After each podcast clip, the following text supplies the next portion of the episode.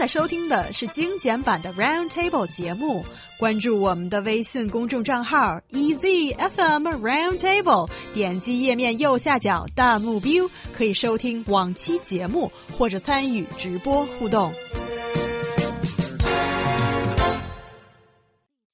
Is one rather extreme claim that goes on the Chinese internet these days. That is, Chinese fathers provide their children with nothing but money and a family name. Everything concerning raising a kid falls onto the mom's shoulder, from taking care of their daily eating and dressing them up, following them up with homework, amongst all kinds of things. As fathers always pass the buck on the other parent. Exhausted moms call themselves widowed parents in a marriage. So, is widow parenting prevalent in China? Hmm, I believe so. I believe so. This is the buzzword that I have been looking for for a long time. This buzzword is widow parenting. It has aroused heated discussion on the internet recently. It refers to the families in which one parent bears far more responsibility for raising children than the other. In the context of China's fast-paced, stress-inducing big cities like Beijing, Shanghai, the phrase widow parent is much more likely to be used by exasperated, exhausted mothers like me, especially when referring to the lack of fatherly involvement in their children's upbringing and education. And there are some typical impression of a Chinese father that I want to mention here a little bit. For example, they are typically like coming home very late every day and they always think, okay, it's their wife's business to handle everything about their kids' affairs, and they're always playing on their mobile phone we're not watching TV, we're reading newspaper or something like that, or they complain about, man, we do not have any talent in dealing with kids. You go. Yeah, like so, that. So guys simply just don't even try. Yeah, it seems like it. Um, you know, as someone who, believe it or not, does not have a Chinese father, um, I can't say as to whether or not this is an issue strongly in China or not, but I can say uh, that globally, I think this is this is a phenomenon. This is not something that's unique to China. Um, and maybe it's becoming less prevalent now uh, in modern society. But going back, you know, 50, 60 years, um, it wasn't, you know, kind of unusual to see uh, the father basically just kind of put down his suitcase and hang up his coat, and, and that was it for the for the day in terms of parenting. Yeah, but now we're in the 21st century, and a decade after the 21st century, as we enter the millennium, and this is still happening, and this has been one of those. Um, social phenomena that's recently been recognized in a Hmm. way, and uh, and people are saying that there is an absence of the father's role in a family household. That's really interesting. But why is that happening here in China? I think there are multiple reasons. One of the reasons is because China is a traditional country and there is a traditional gender role in many people's mind that uh, the responsibility of raising children, specifically the everyday routine of like washing, dressing, feeding children, or teaching them how to write Chinese characters or English even, fell disproportionately on women, and the father's absence is always loaded, not condemned, because people believe, you know, it's father's responsibility to earn money. But hello, these days women also make money. They also need to go to work. And uh, few father, I, I should say, I mean, some of the fathers can earn maybe 90% of the income of the whole household, but not always like that. Like women make half, or the men make half, but not fair. Unfairly speaking, women have to do all kinds of chores, including taking care of the children at the same time. You just portrayed the worst deal in the world ever, and it seems like women are getting the short end of that deal. So basically, by the sound of it, well, I haven't had, I don't have a family uh, as my, my my own kind of small family right Yeah. now. So Lucky you. really? Whoa. Okay. And so I'm, I'm listening to girlfriends talk about all this stuff, and just judging by what Liu Min said earlier, it just sounds like so society, our mom and dads have educated us from since we were little girls that you need to be good at studies and hmm. later on you hmm. need to succeed in the workplace. You need to be a strong career woman and hmm. also you need to find a good husband. Yeah. Okay, I'm fine with that. And then you start having kids. And guess what? You become a mom and a working mom. That's more work. And what do I get paid for? The same salary, which Or more people lower? are sharing. oh, yes. Yes, I'm lucky if I get my salary as they used to be. And then I have extra work at home. Yeah, like me. Yeah, think- I, I'm, I'm just stunned. I think um, again, I, I will kind of you know kind of dodge the bullet for men um, everywhere. But I think what is an interesting point what you mentioned there is not it's not just about uh, the mother taking all the responsibilities. Is uh, the, the the bar for being a good father and being a good mother is very very different because to be a good mother you have to list all of these responsibilities.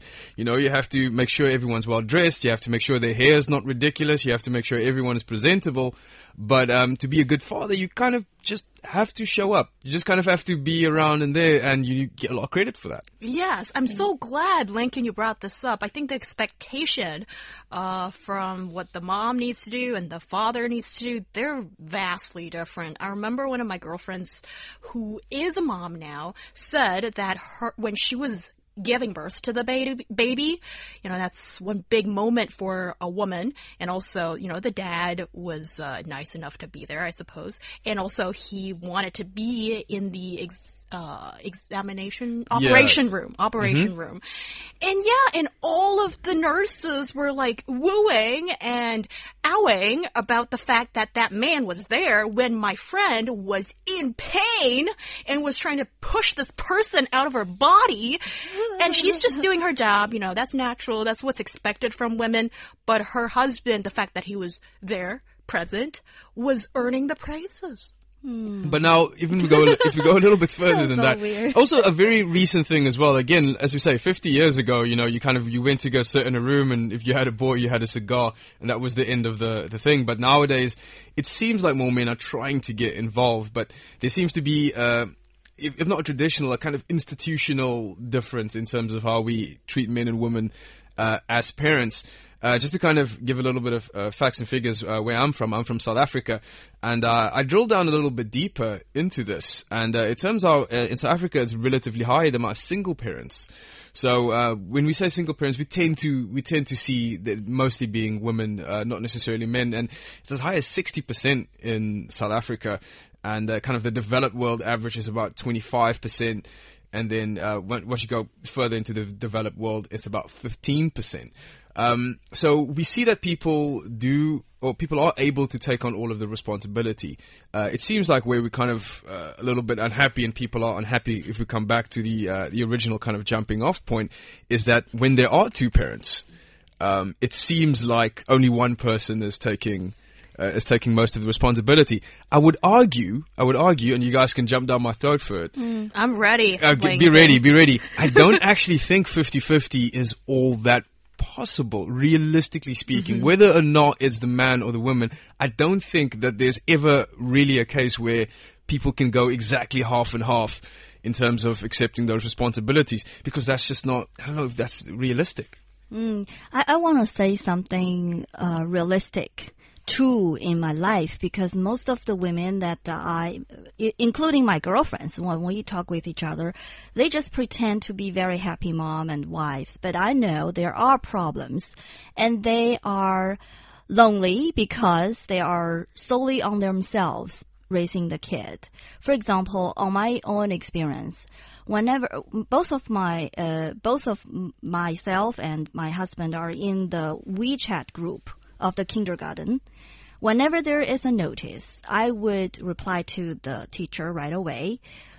My husband never respond. And I have to copy the information to him in private again to notify him. And nothing happens because whenever there's a notice, I am the person to pay for the tuition fee to go to talk to the teacher or to do whatever the kindergarten wants.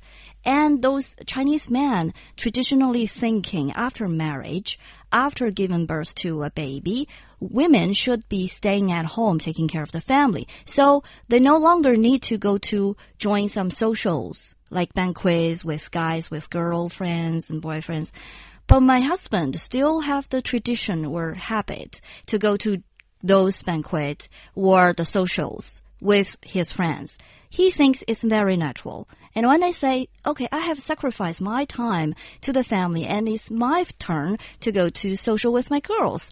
And he said, okay, but not too often because your responsibility is to take care of the kid. And that's very true. And that's very natural. And that's happening to nearly every family in China. It's just that the girls are too proud to admit fact. And I'm talking about it on the radio. Hello, girlfriends. Bravo. Wow, I think that's a, I think it's a great point, and I you know, one of my personal pet peeves as well now as you you, know, you get to working and you have uh, people who have um, have kids already and you start befriending them as well, is they go no your guy friends or whoever they say no I'm I'm babysitting. Uh, today, whose kids are you babysitting? Oh, my own kids. That's not babysitting. you don't babysit your own kids. That's just called being a parent. So, if you you don't that's not something that you have to find time to do that's something that you're actually supposed to do so i think there's definitely got to be a, a different impression uh, about what it means to actually parent kids from a dad's perspective uh, that being said as someone who is not a dad I can't I can't comment too much, but uh, I, I do find that often to be uh, to be a, a very weird thing to, to kind of say that you kind of you're doing you're doing a special task by, by taking care of your own kids. Yeah, that's interesting. Yeah, like, oh, this is the worst deal for women. Again, that term just comes to my mind But again. but you know that I have to say that I do enjoy the the time, the precious time I spend with my children, and I think it will take nothing out of me to compare to their value in in in my heart. So I would love to spend as much time as possible with them and educate them and give them anything that I need. But more importantly, I want to emphasize to those fathers on the radio you know, by the radio who listen to the show now. The role of the father in the family education is really, really important. And we have to, you know, to tell those fathers, please uh, be a company to your children as much time as possible. Yeah, because in the during the process of uh, growing up, the children really need to learn your uh, uh, you as being a model there, as being a father, as being a man. You know, they have to learn about how to be a man. If this is a a boy, if it's a girl, then they have to know what is the role model of being a man, and then she will know what kind of man she wants to marry in the future.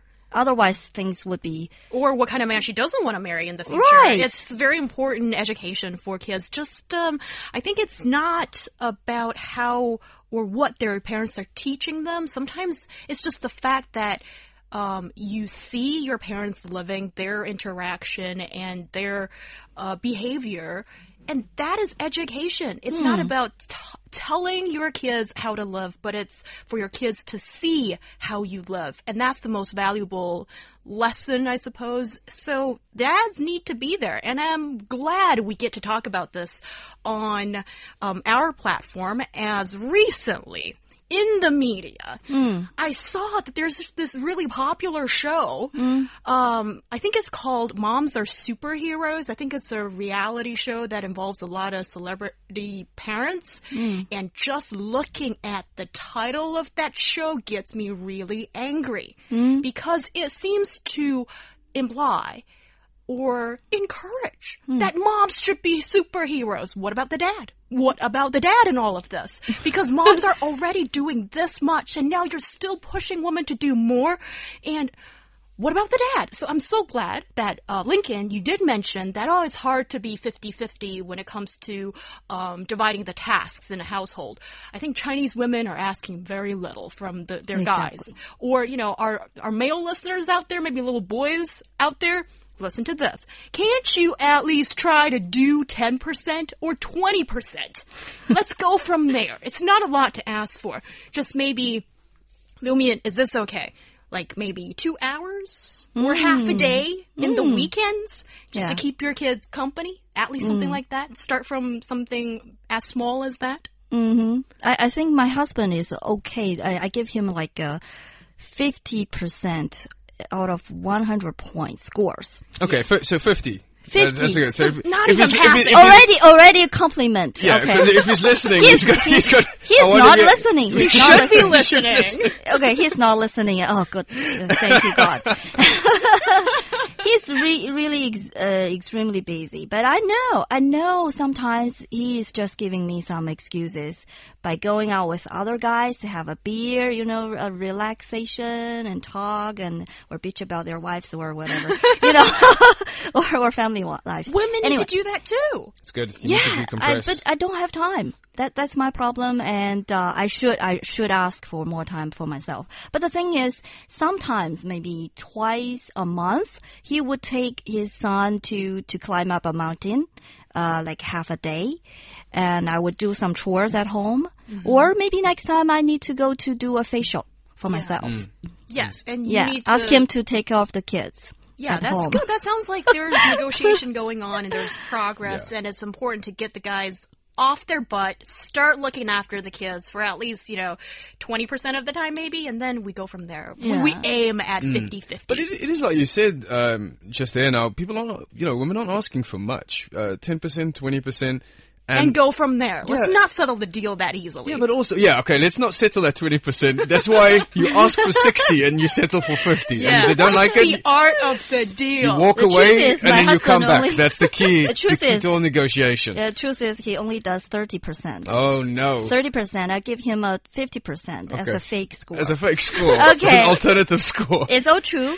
But I think it's, you know, it's very important. Fatherhood is about rule, about responsibility, prospects, personality, and independence. For example, when they climb up the mountain, my kid could be um, very tired, and he was, oh, "Can I, can we just give it up?"